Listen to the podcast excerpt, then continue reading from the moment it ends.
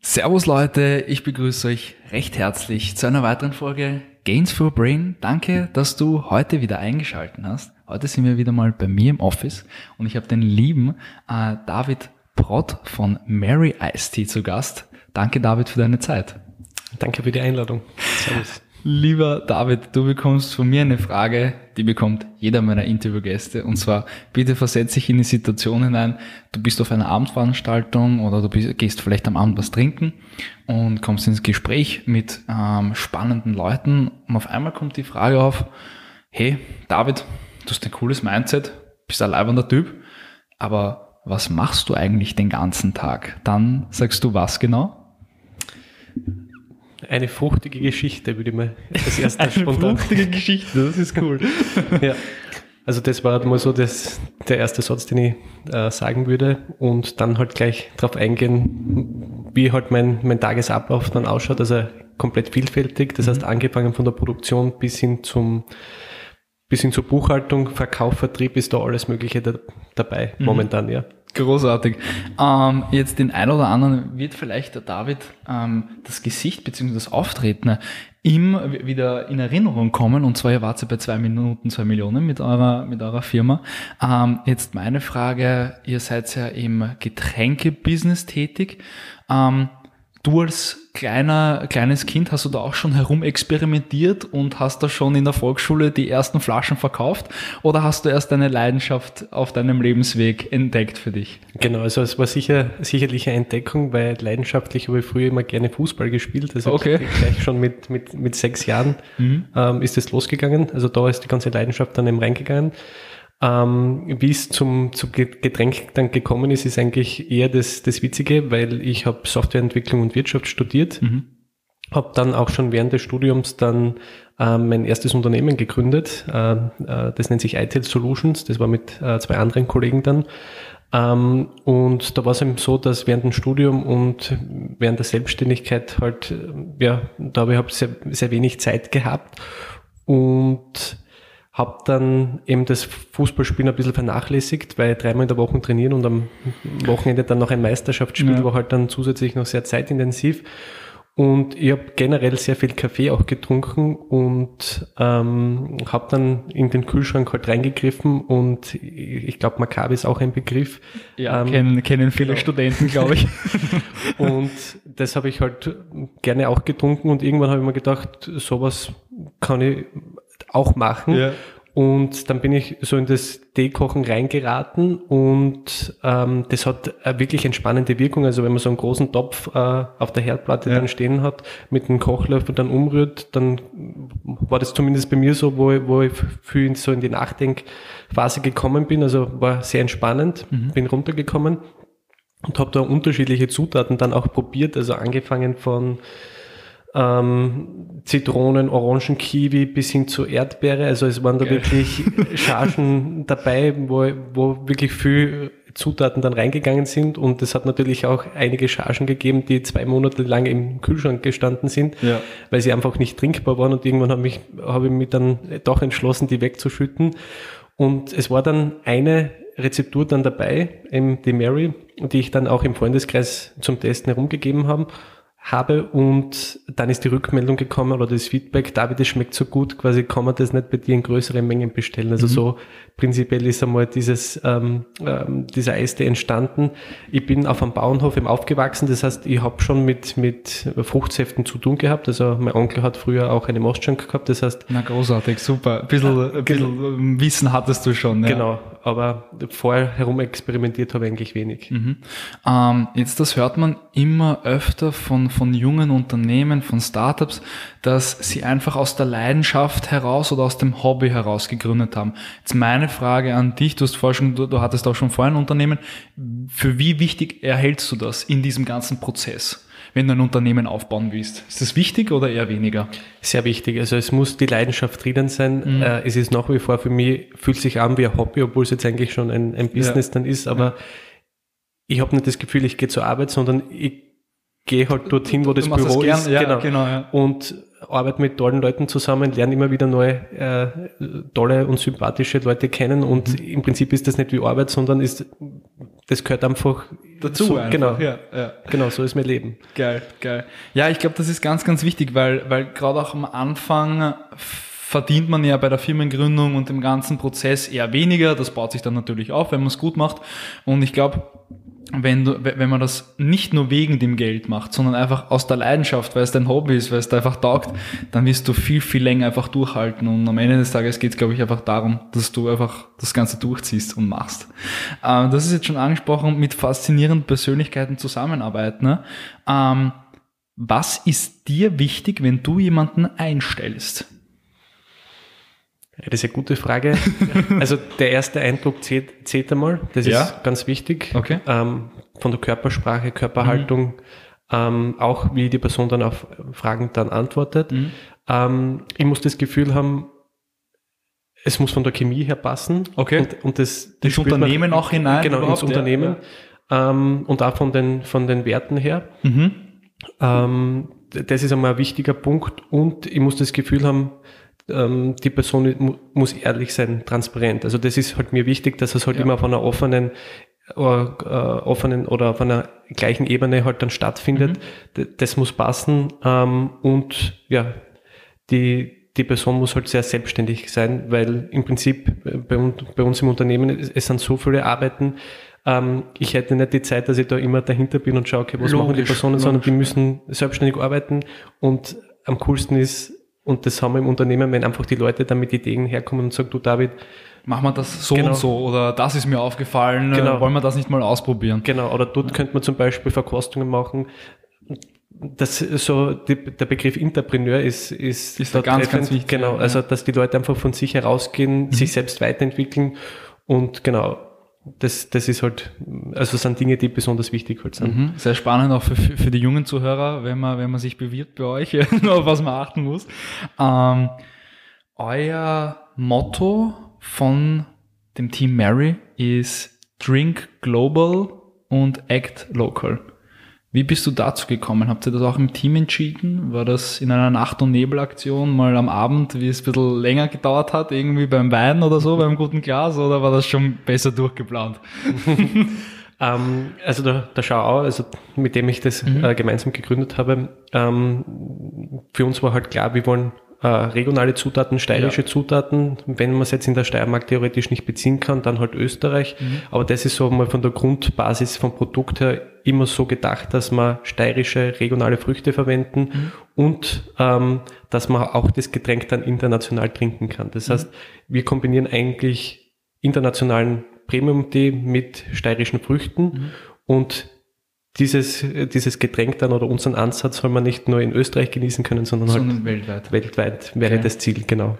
Ähm, was bedeutet für dich Nachhaltigkeit? Du hast es schon vorher angesprochen, ihr setzt sehr, sehr viel darauf, beziehungsweise euch sind die Zutaten sehr, sehr wichtig, äh, auf lokale ähm, Beeren, die ihr in eurer Mary verwendet.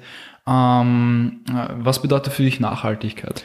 Im Prinzip einfach mit den Ressourcen dann schonend umzugehen, mhm. auch nachhaltig, dass man schaut, dass man Unternehmen im näheren Umfeld oder in der Umgebung empfindet, mhm. Äh, wo man die, die Materialien auch herbekommt. Also wir haben da eben bei den Etiketten, das kommt direkt ähm, aus der Steiermark, aus Gleisdorf.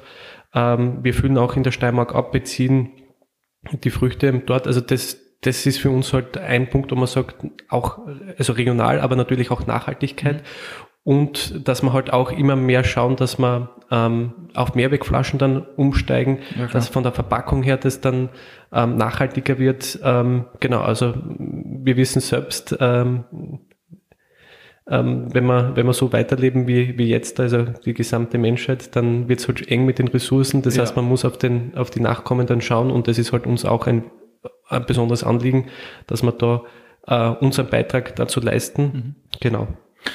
Ähm, jetzt, ich habe es schon am Anfang angesprochen, ihr wart bei zwei Minuten, zwei Millionen. Ähm, willst du vielleicht mal ganz kurz erzählen, wie dieses Gefühl war, dass sie, also ihr beiden, ähm, dort steht und jetzt geht auf einmal die Tür auf. Äh, kannst du es mit deiner Emotion beschreiben mhm. oder wie, wie mhm. war das für dich? Ja. Ähm, generell ist es eben so, wenn man dort bei, bei Puls 4 dann äh, ist, wo das aufgezeichnet wird, also es geht wirklich von Anfang an los. Das heißt, okay. man kommt hin und die Kamera läuft. Mhm. Das heißt, man kommt im Prinzip gar nicht dann mehr in Sich die Situation. Ordnen, genau, es ist, genau, es ist immer, ja. immer was los, immer Interviews, umziehen, herrichten. Mhm. Ähm, Backstage hat man dann vielleicht kurz so zwei, drei Minuten, aber jetzt auch nicht so, dass man sagt, jetzt da geht man nochmal die Präsentation dann durch. Und dann hast du nur so, und jetzt da sind die, weil es ist immer jemand, also es war jemand vor uns, der mhm. präsentiert hat, das sieht man dann schon auf dem Fernseher und dann hat es geheißen, so, jetzt geht's so, los. Jetzt ist hier dran. Genau, und dann ist ja noch dieses, dieses letzte Interview, wo, wo halt nochmal gefragt wird, okay, wie fühlt man sich jetzt mhm. da? Da war es eigentlich noch sehr entspannt, das mhm. Gesamte. Und wenn man dann direkt vor der Tür dann steht, dann merkt man schon, wenn der Puls dann ja äh, hoch, hoch, also wenn er hochtreibt und eben, ich muss sagen, der, der Schauer war da wesentlich ähm, lockerer, der ist das auch mehr gewohnt, dass ja. er halt äh, präsentiert, weil er das früher schon ähm, sehr aufgemacht hat. Bei mir war es halt wirklich so, dass in den ersten fünf Minuten ich das Gefühl gehabt, was nicht. Man hört das Herz pumpen genau, und das, genau. Herz, das Herz kommt jetzt gleich raus. Ja, genau, und das ist dann insofern witzig, weil es geht dann die Tür auf und ich kenne es ja aus dem Fernsehen und es ist aber so witzig, die Situation, weil direkt vor, vor uns, man hat das Gefühl, die, so wie du jetzt da, da ja. und die sitzen so, so nah bei, bei uns und stand dich halt an, so quasi, was wollt jetzt ihr? Was, was wollt ihr jetzt wieder? Die, genau. die davor haben wir schon präsentiert, ja. Und das Setting ist halt witzig, weil links davon sind halt die Kameraleute und halt die Leute, die dann zuschauen und geradeaus ähm, ähm, sitzen eben die, die Juroren und ja. die Jurorin. Ähm, also einmaliges Gefühl, ähm, ja, und dann geht's im Prinzip ja eh schon los. Also das Eingemachte, ja, genau, genau, ja. Genau, also ich muss ehrlich zugeben, sehr nervös gewesen. Mhm. Ähm, das habe ich leider während, dem, während der ganzen Präsentation nicht ablegen können. Ähm, aber ja, ist halt so gewesen. Ähm, aber einzigartiges Gefühl. Großartig. Ähm, was kannst du jetzt einer Person mitgeben, die vielleicht auch präsentieren will ähm, bei zwei Minuten, zwei Millionen? Ähm, soll man sich wirklich, soll das Ganze durchgeskriptet sein, was man sagt? Oder ähm, was sind da so Tipps, wo du sagst, mhm. okay, das hätten wir besser machen können? Mhm. mhm. Also der Schauer ist vom, vom Typ her unterschiedlich. Er mhm. sagt, er braucht wenig Vorbereitung. Mhm. Das kommt bei ihm dann alles aus der Emotion genau, aus dem genau spontan. Ja. Ich bin eher anderer Typ, bei mir muss das schon ähm, vorgegeben sein, ja. genau durchgeplant. Ähm, vom, vom Learning her würde ich sagen, mehr noch in die Übung rein, mhm. vor allem auch besser abgestimmt dann, mhm. auch von den Fragen her dann, dass man da mal schon dann im Nachgang sagt, okay, da hätte man das und das antworten können, also dass man wirklich die Fragen dann im wirklich Vorfeld reflektiert im Team dann, wenn man schon eins hat, ja, genau, zum Beispiel, und, ja. Genau, und auch versuchen, dieses Setting, so wie es eben dort ist, mit nachzustellen. Genau, nachzustellen. Ja. Also wirklich nicht nur mit, mit Freunden, Bekannten, sondern auch vielleicht Personen, die man nicht so gut mhm. kennt, mhm. dass man einfach ein bisschen so in das, in das Setting dann reinkommt. Genau. Ähm, auf gewisse Sachen kann man eh nie vorbereitet sein, weil es kann man dann hin und wieder fragen, wo man sagt, okay, ja, die weichen dann ab einfach oder die kommen genau. dann einfach von, von den spezifischen Genren. Jetzt würde mich noch interessieren, was hat euch der Auftritt bei zwei Minuten zwei Millionen gebracht? Sehr viel. Sehr viel. Also, sehr gut. Genau, also ähm, es war ein wesentlicher Faktor eben auch, dass wir jetzt da bei Spar gelistet sind. Also wir sind in Österreich jetzt. Gratulation weit, dazu. Dankeschön. Richtig cool. Österreich weit bei Spar gelistet. Ähm, wir haben es auch gemerkt, der, der Online-Shop war in wenigen Ist explodiert Minuten, förmlich, ja. Genau, ausverkauft es, es war dann so, ähm, wir sind um einen, um einen 10. herum bei Spar gelistet gewesen, also mhm. 10. Mai. Ähm, um neun, am 19. war die Ausstrahlung. Das heißt, es, es war dann so, es war wirklich dann so, dass die Regale teilweise wirklich für ein paar Wochen dann leer waren. Wie cool ist das bitte? Das ist doch absolut. Ich ja. glaube, das ist das allerschönste Gefühl, oder? Wenn man dann in, in den Spar reingeht und man sieht nur das Preisschild Mary Ice Tea und genau. es ist einfach gar nichts da. Genau. Geil. Genau. Sehr cool. Und sehr viele Fotos halt dann gekriegt von Leuten, die dann gefragt haben, okay, da ist das Regal leer, wo kann man die Mary wo gibt's noch, noch? Die Mary, genau. Ja. genau. Mhm. Geil. Geil. Also sehr, sehr, schön. Äh, werbemäßig war das wirklich sehr, sehr geil und eben auch das, das Feedback, was wir von, der, mhm. von den Juroren und von der Jurorin dann bekommen haben, war sehr gut.